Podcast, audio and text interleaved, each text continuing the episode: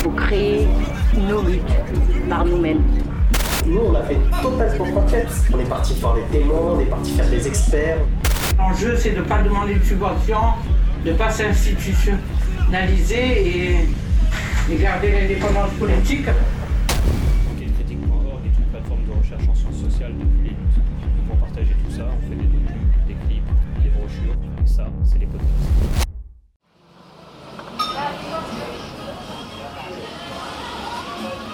Tout ce système, je peux dire que bon, c'est tout la faute, toute la faute revient à l'Europe. Parce que tout ce qui se passe ici, tous les pays européens sont au courant. Parce que les financements des nouveaux camps venaient d'où? C'est l'Union européenne qui finance les nouveaux camps.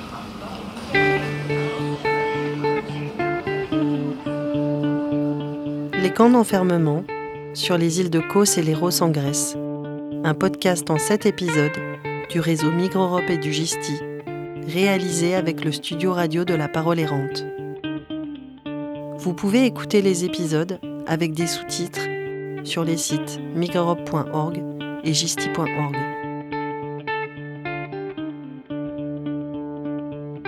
À partir du printemps 2015, des dizaines, puis des centaines de milliers de réfugiés notamment syriens et syriennes, sont arrivés aux frontières de l'Europe, principalement en Grèce et en Italie. La politique d'asile de l'Union européenne en a été bouleversée. L'idée de la création des hotspots sur les îles grecques est née dans ce contexte. Ce dispositif des hotspots a pour objectif de bloquer, puis de trier, toutes celles et ceux qui arrivent par la mer dans ces îles. En attendant, les personnes exilées sont parquées dans différentes formes de camps, ouverts ou fermés, et soumis à des conditions de vie déplorables. En mars 2016, un accord est signé entre les pays de l'Union européenne et la Turquie, qui est un des principaux points d'entrée en Europe et un important pays de transit. Cet accord a pour objectif de renvoyer en Turquie toutes les personnes qui débarquent dans les îles grecques de la mer Égée, y compris les demandeurs et demandeuses d'asile. En contrepartie, l'Union européenne verse à la Turquie des milliards d'euros. Conséquence de cet accord, de nombreux réfugiés, comme les Syriens, les Afghans, les Somaliens, les Pakistanais et les Bangladais, ne peuvent plus obtenir l'asile en Grèce, puisque la Turquie est désormais considérée comme un pays sûr pour ses nationalités. Depuis 2020, la Turquie a suspendu ce deal et plus personne n'y est renvoyé. Pourtant, les exilés sont aujourd'hui moins nombreux sur les îles de Kos et Léros. Cela est essentiellement dû au durcissement des politiques migratoires et à la pratique des pushbacks, qui consiste à refouler les personnes vers la Turquie sans enregistrer leur demande d'asile et en les entassant dans des embarcations de fortune. Après deux missions dans les hotspots de Lesbos et Chios en 2016, puis dans celui de Samos en 2019, le réseau Migre Europe et le GISTI se sont rendus en 2021 sur les îles de Kos et Léros. Ce podcast donne la parole aux exilés bloqués dans ces îles et aux personnes qui travaillent ou militent à leur côté, afin de mettre en lumière et de dénoncer le système des hotspots. Tous les entretiens ont été enregistrés en octobre 2021, pendant la période de Covid-19 qui rendait la circulation encore plus difficile.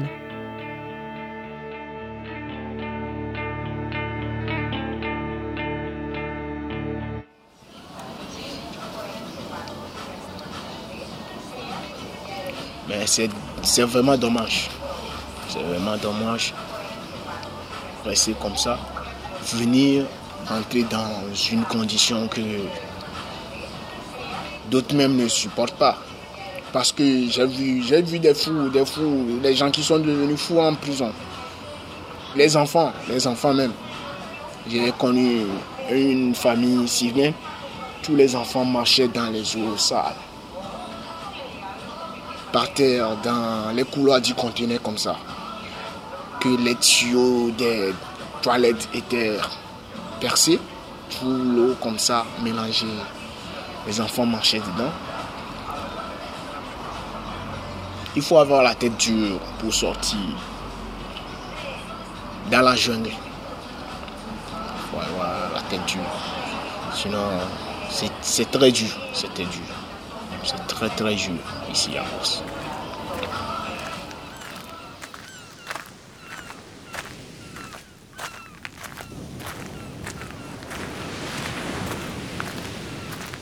À Kos, la plupart des personnes exilées qui arrivent par bateau sont placées dans un immense camp situé au centre de l'île.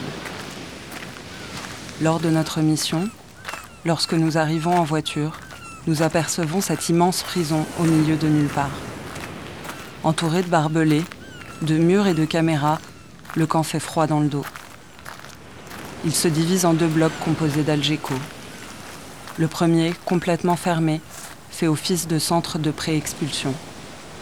Le second, semi-ouvert, est dédié à l'identification des personnes avec un droit de sortie en journée.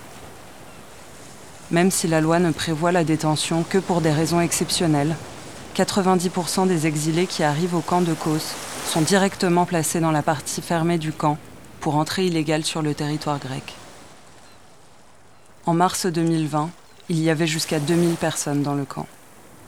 En octobre 2021, au moment de notre présence, elles étaient moins de 250. Cette diminution est la conséquence directe des refoulements, appelés aussi pushback, et dont nous parlerons dans l'épisode 5. La majorité des exilés sont arabophones. Ils viennent de Syrie, d'Irak, de Palestine, de Somalie. Les autres sont originaires des pays d'Afrique subsaharienne, le Cameroun, le Congo, la Côte d'Ivoire. Une partie d'entre eux sont mineurs.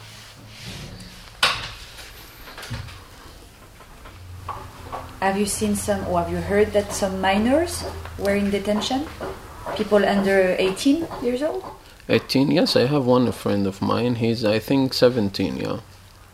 17 inside. And it was, uh, there's uh, people coming from, uh, from Turkey. There was go to Italy. And uh, something happened in the boat in the sea, and many of them die inside of the sea and some of them come to the close camp. And when you talk about the, this age, I saw very little baby. She's maybe three years old, but now she make uh, deport to Kurdistan. She was with her mom, but the, the, her father died. This is little baby, die in the sea. Lorsque nous arrivons dans la ville de Kos, quelque chose nous frappe tout de suite. Nous ne voyons pas d'exilés dans les rues. Ils sont invisibles. En effet, le camp a été construit en plein milieu de l'île, à côté d'un village qui s'appelle Pili, à l'écart des lieux touristiques du bord de mer. Uh, I believe also that the uh, government counts to saying that now the Greek uh, economy is uh, rising and they they are selling everything energy, water, everything. It was public, the most of them. Also the airports and everything. So even some uh, people, believers of the government, they're saying that coming better days. So after all these years of uh, crisis, okay, it's time to to work better, to earn more money. So it's better the refugees to be locked in a, in a camp because they're gonna we're gonna lose the, the tourist uh, product we have. Nous rencontrons trois membres du collectif antiraciste Cause Solidarité, des Grecs qui militent auprès des exilés depuis des années. Nous nous installons pour l'entretien dans leur local, entre les nombreuses affiches et tracts. They have buy everything. uh, new hotels. I don't know if the island can have so many people. No, the, no, uh, they can. The island can.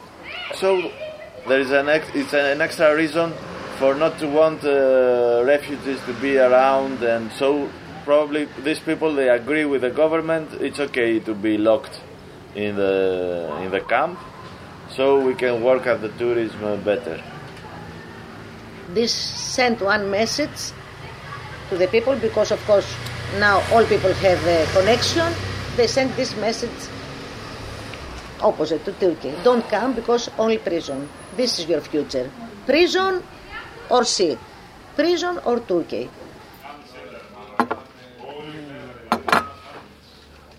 Dans un café de la Marina où sont amarrées les vedettes de la police grecque, nous rencontrons Laura.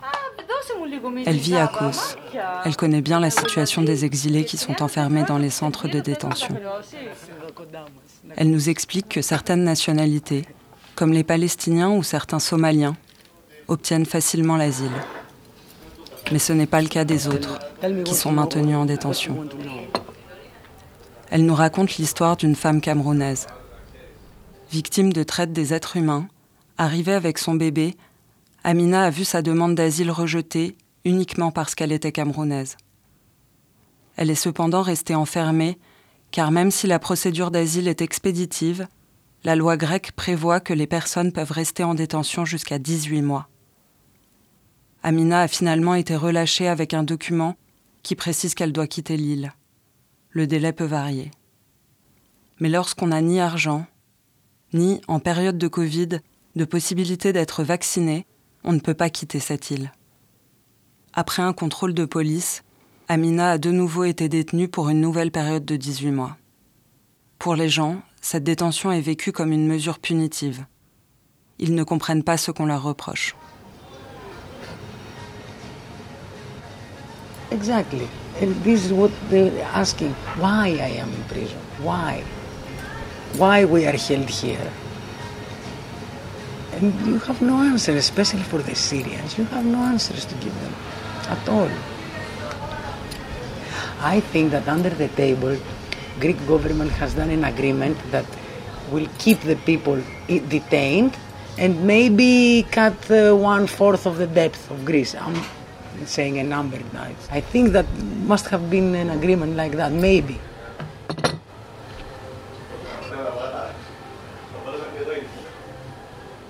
Même les personnes qui ne sont pas dans la partie détention du camp ne sont pas libres d'aller et venir.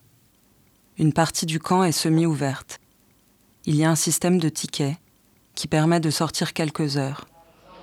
Ali, un jeune réfugié togolais que nous rencontrons dans un café du centre-ville de Kos, nous raconte. Et pendant ce temps-là, tu vivais euh, en dehors du camp, sous une tente. En ce moment, on nous a, on nous a emmenés en haut à Mars, à Mars, euh, à cause des raisons de Covid.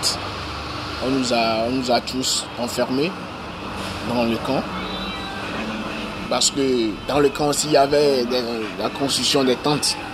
On dormait encore dans les tentes. Et pour sortir aussi, en ce moment, dans une semaine, tu as droit à deux heures de temps. Deux heures de temps, tu dois te réveiller vite avant de prendre les deux heures de temps même. Parce que les tickets par jour étaient 100. 100 personnes par jour.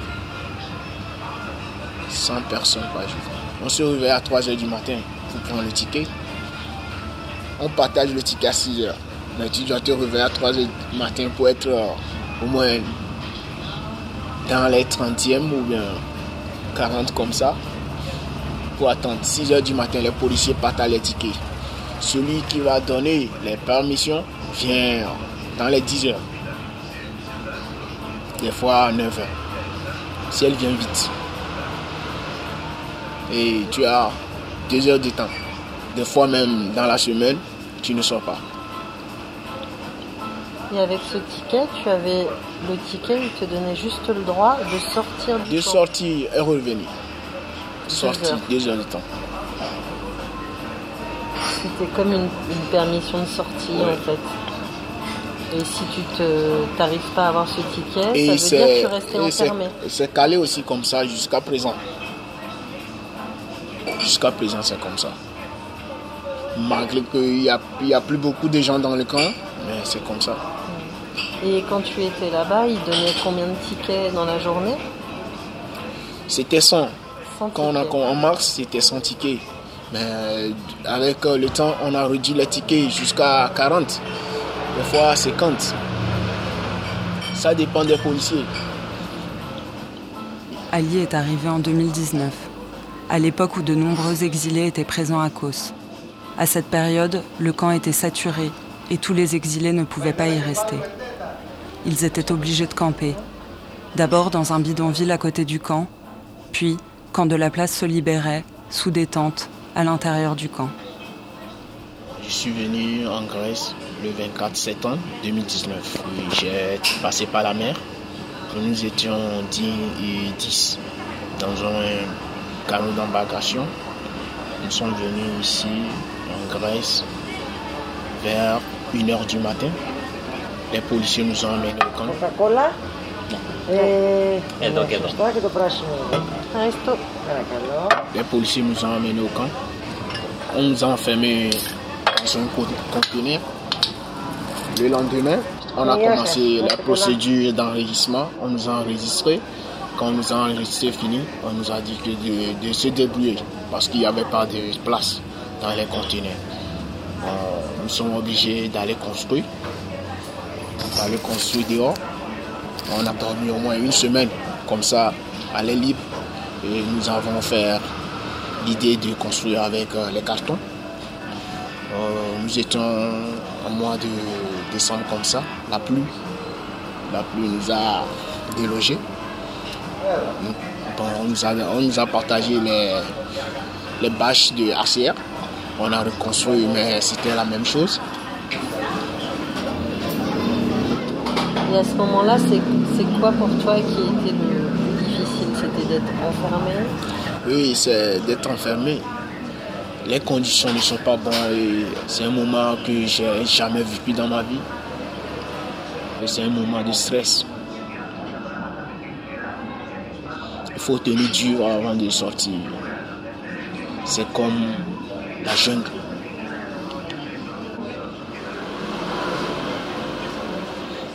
La plupart des personnes que nous avons interviewées nous parlent des problèmes médicaux et des très grandes difficultés pour avoir accès aux soins, surtout dans la partie fermée du camp. Dans le centre de détention, il n'y avait qu'une infirmière, puis après la visite de la Commission européenne, ils ont fait intervenir une autre infirmière, un médecin et un psychologue, ce qui reste très peu pour autant de monde. De plus, pour accéder au local médical, il faut être accompagné par la police. Une fois qu'on y est arrivé, l'accueil par le personnel soignant laisse parfois à désirer, tout comme les réponses apportées aux problématiques sanitaires des exilés. Wayne, un réfugié qui travaille à Kos, est en contact avec les personnes enfermées. Par exemple, une personne qui vient au niveau du service clinique, la personne est malade, avec la douleur. Toi-même, tu sais que la personne est réellement malade et que euh, euh, l'infirmier ou l'infirmière essaie de faire chier la personne en disant qu'il prend un dépôt et va te reposer. Et toi-même, tu sais que la personne n'a pas uniquement besoin de dépendre, doit partir à l'hôpital. Donc il y a des moments, tu dois devenir un humain, d'essayer d'imposer à l'infirmier ou à l'infirmière ou de partir au niveau supérieur et de dire au directeur, la personne n'a pas uniquement besoin d'un dépôt, mais la personne a besoin d'être consultée par un spécialiste. Donc, ceci s'est arrivé beaucoup de fois. Et aussi souvent, il y a une femme qui est dans ces moments de période. Elle fait l'écoulement du sang. Elle a besoin de coton hygiénique. Elle vient, tu lui donnes deux ou trois cotons. Alors qu'une femme, a, tout le monde sait qu'une femme a besoin de plus. Alors qu'il y en a plus, tu n'achètes pas, tu ne le manges pas, c'est là-bas, mais donne. Donc il y a des fois, ils essaient de les faire chier en les donnant deux ou trois, il revient, il revient, vous faites deux ou trois heures de temps juste pour revenir pour ces petits trucs, alors que c'est stocké là-bas. Il y a du stock. Donc, côté santé, c'est la chose euh, ici vraiment dont euh, les gens ont vraiment besoin. Parce qu'il n'y a, a, pas d'hygiène. Quoi. Comme d'autres, il nous parle d'une personne qui est décédée faute de soins dans le centre d'enfermement. Il nous dit que les policiers voient ce qui se passe, mais qu'ils ne prennent pas en compte la détresse des personnes. La personne, est... la maladie, c'est pas, euh, il n'y a pas de site. Euh, la personne avait ça depuis la Turquie. Euh, il avait été opéré vers la Turquie. Donc, une fois qu'il est arrivé ici, il commençait à avoir des crises. Il a fait presque une semaine, chaque jour, les policiers les, voyaient. Il s'affaiblissait chaque jour. Ses camarades de chambre, chaque fois on interpelle la police pour l'amener, mais on ne l'a pas été amené, par finir, il a succombé à sa maladie. De nombreuses personnes souffrent de l'enfermement. Elles sont très isolées et ne savent pas pourquoi elles sont détenues. Beaucoup souffrent de problèmes psychologiques ou psychiatriques qui ne sont pas pris en charge. Anyway, this time, this time we live now is the more, the more bad time because I mean, in 15, 16, also 17, the hotspot it was open and the people was. You help, you help someone, and after you see a smile, because he have something to do, to to to dream for a passport, to dream for to go to find brother in uh, Poland, ξέρω εγώ. Uh, they feel nice. You have nice conversation. Now all of them are depressed with serious psychology, psychologist problems. You can see in the child in the eyes. I like Because ad- it's not- adapt. not go to school also, because of the problem. They can't go to school. They have to They stay don't go home. to school. Inside, also in open camp, have nothing, nothing. No, no green, no trees, no nothing. Only cement, container, cement, container. All this is, is crazy. There is no doctor inside. Psychologist, no psychiatric. He can uh, give uh, medication. Only one come from roads every month. But now because of COVID, come every two months. Anyway, many things for me is illegal now because the people who came now, nobody see them. The psychologist doesn't see them, and they don't see lawyers. They don't open. They don't even open the cases. It's very quickly and very directly. They put it there like pro- pre-remover center.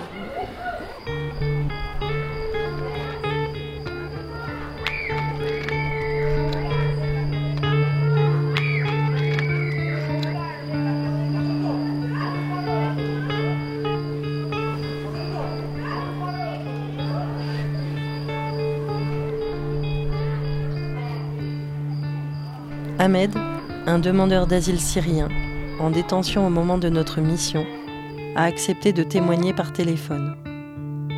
Enfermé 18 mois à son arrivée, puis sans papier, il a de nouveau été arrêté pour une nouvelle période de 18 mois. Nous lisons son témoignage.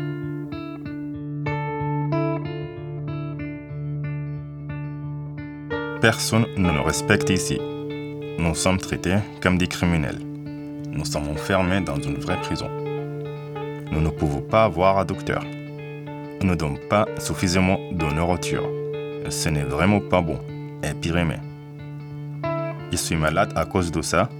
D'autres personnes également le sont. J'ai perdu toute ma famille en Turquie et pourtant la Grèce dit que la Turquie a payé sur pour moi. C'est pour ça que je suis enfermé en attendant mon explosion. Je suis ici depuis un an et huit mois. Ils veulent que je quitte la Grèce, qu'ils me donnent des papiers pour quitter la Grèce et je pars avec. Nous voulons la liberté. On n'est pas venu en Europe pour faire de la prison. Même des animaux ne peuvent pas vivre ici. Personne ne nous aide. Si nous retournons dans notre pays, nous allons mourir. Nous ne venons pas pour autre chose. Dans le camp à Kos, ils cassent les appareils photo des téléphones car ils ne veulent pas témoigne des conditions. Car personne ne peut vivre ici.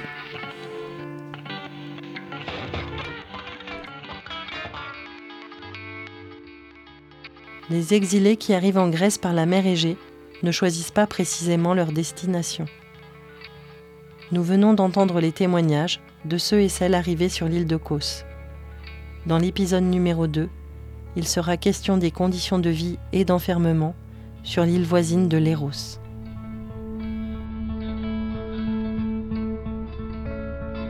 Les camps d'enfermement sur les îles de Kos et Léros en Grèce. Un podcast en 7 épisodes du réseau Migre Europe et du Gisti, réalisé avec le studio radio de la Parole errante. Vous pouvez écouter les épisodes avec des sous-titres sur les sites microeurope.org et gisti.org.